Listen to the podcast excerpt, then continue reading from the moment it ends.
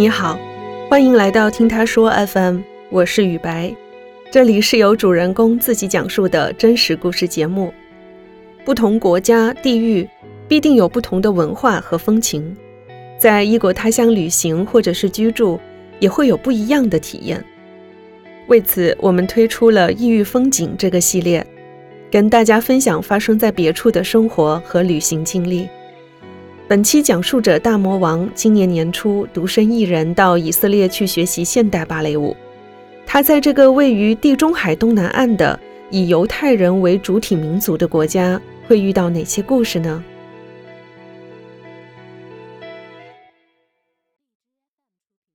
我是混世大魔王，今年二十五岁，我是广州人，现在在上海。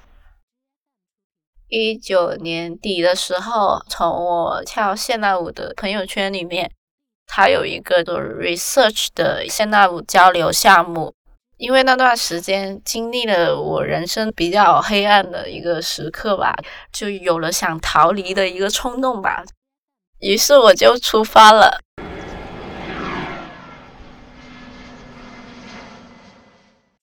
然后刚好飞到那边的时候是。当地时间星期五，对于犹太人来说的话，就是每个星期五、星期六是要根据这个教义是有一个安息日的一个概念，假期肯定都是在周五、周六的。那他们星期天就真的是第一天，就是觉得很神奇啦。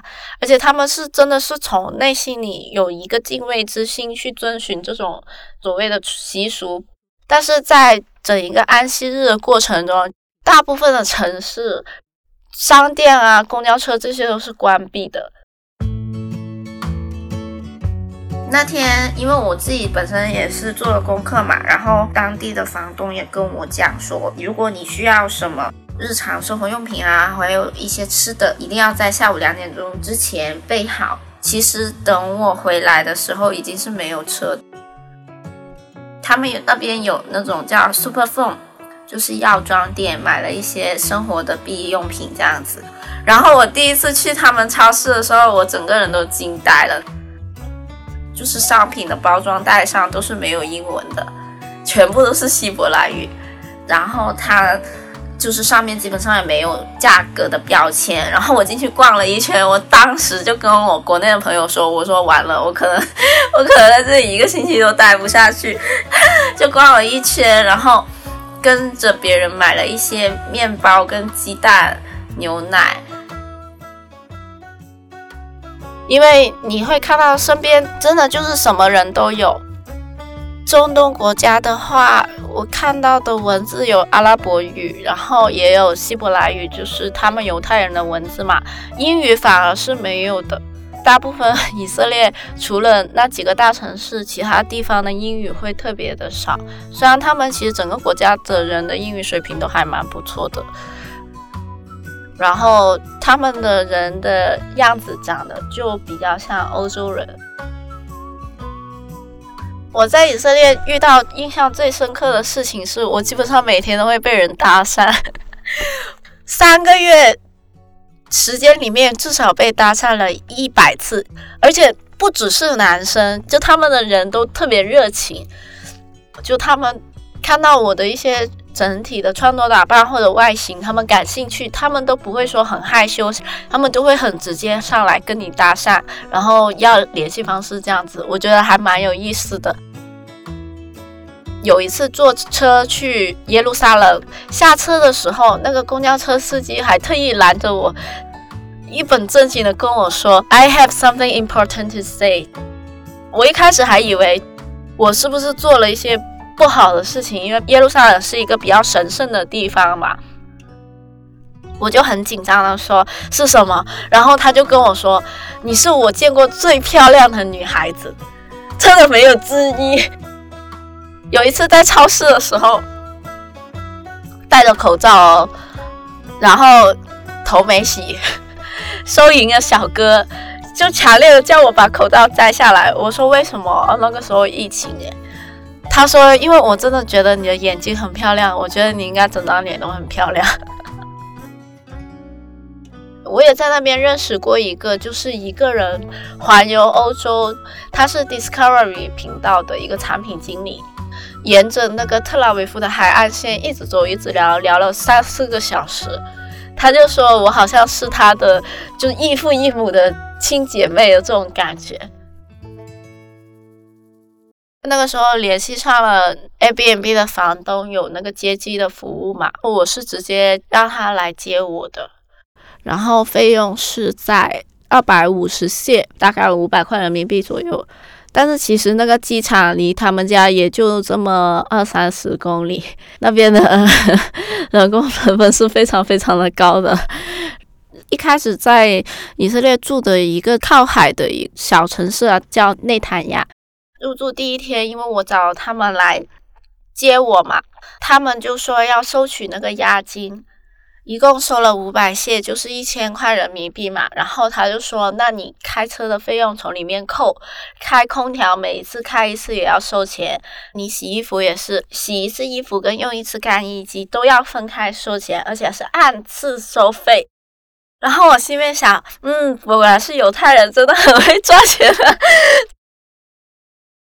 而且因为我刚刚去的时候是一月份嘛，他们那个房子在海边，但是。一去到不到一个星期就下雨，天天下雨，而且超级冷的海边。一开始其实也还好，因为去那边主要是为了学习嘛。就我第一次去到的时候，整个人是很紧张、很拘束的。我身边的同学呢，就反正长什么样的都有，而且很多其实大部分都是混血的。第一天，以色列其实他们有一个就是说打招呼的方式，他们都是拥抱礼。所以第一天我去到，虽然他们不会说主动来抱我，但是我身边所有的人都抱成了一团。哎，其实我觉得这一点还挺好玩的。然后我顿时就会有一种，嗯，有一点尴尬。国外对于舞蹈更多的是一个开放性的一个概念，就是我的。同学里面有生过两个小孩的妈妈，有十七岁的嗯小女孩，有想当演员的一个女孩子，就是各各行各业的人都有，因为他们每一个人身上都有自己的一个社会标签，然后有自己的一个故事。他们真的每一个老师是在把你当做一个真正的舞者，你是课堂中的一员。所以整一个课堂氛围会非常的，就是说专注跟集中，没有一个人会开小差，更不会有人在中途玩手机。整整两三个小时的课程都是在上一些呃芭蕾基训啊。你会发现，其实他们的芭蕾基础已经非常的好了。第一天简直就是懵的，组合是根本记不住的，因为过得会比较快。但是，那没基础的同学怎么办呢？就是在不停的学，因为其实整个课堂的氛围就是这样，包括上课的时候，完全不会出现说什么你跳的弱啊就不敢跳，他们每一个人都是非常的主动的去站出来，所以说，嗯，你很容易会被这种专注的气氛带动。包括老师的态度也是这样，他不会说哦，你基础比较差，那你就不要学了。他不会的。其实他同一个动作，他就告诉你怎么做，但是他会让你问。如果你不会的话，他会让你提问，或者是说，就直接走在你前面教你，一遍遍教到你会为止。比如说我们。有很大一部分的课程是排练课嘛，rehearsal 一整天，其实每个人都很累，但是你就会不自觉被他们的能量所感染，因为他们从头到尾都好像就不知疲惫的，就你会感觉舞蹈真的是从心底里他们真正很想要、很喜欢的一个东西。包括我也问过那个二十九岁才。开始学习舞蹈的男生，我说是什么让你这么有勇气学习这个东西？你不觉得会很吃力吗？他说就是很简单的，就是他有一天去看了一场演出，他觉得他很喜欢。他说喜欢就来学咯。我真的是被他这种纯粹给打动到，你知道吗？我觉得很多时候，嗯，外在的一些东西，包括你的呃身高、体重、肤色、年龄，都不能阻碍你成为你自己想成为的人吧。我要特别介绍一下我最喜欢的一个同学，他叫他嘛，因为他是一个 LGBT 的群体，所以他比一般的同学都要细心。其实。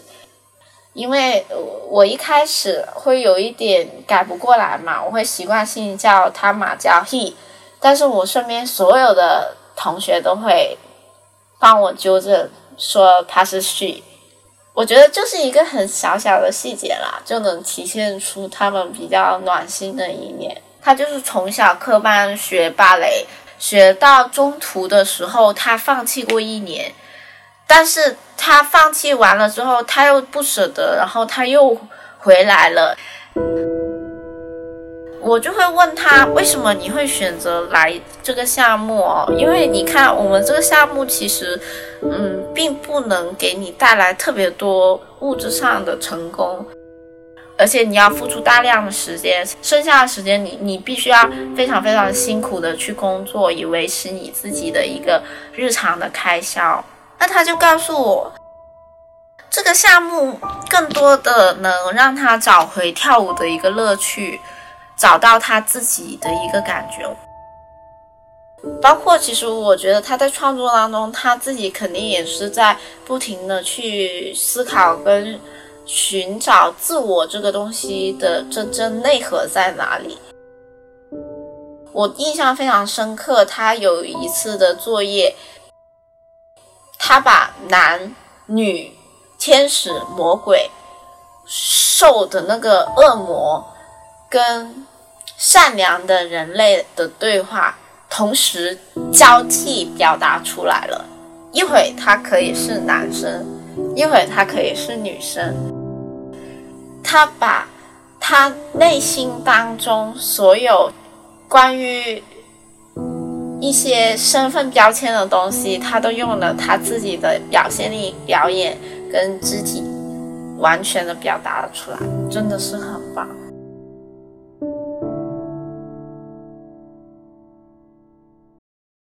一开始的时候，我确实是以为他们是平时不用上班的，你知道吗？你会能感觉得到那种舞蹈的张力跟能量。后来我才了解到，其实他们每一个人平时还有自己。的正职工作的，他们真的是很让我感触很深，所以就受到这种影响嘛，我就很想自己也在家里面邀请举举办一次这样的 party，没有找到机会嘛，然后刚好今年阴差阳错也是自己因为疫情的原因在那边滞留了。就刚好碰上我自己的生日，然后我就想借由这个契机，让同学们都聚一聚嘛，然后所以就在家里面举行了一个小型的 party，这样子，我就直接自己制作了一个 invitation，然后给他们寄过去，这样子。真的，你在这个国家里面生活的时候，你会发现，其实他们对于不同的文化。都是程度都是非常非常包容的。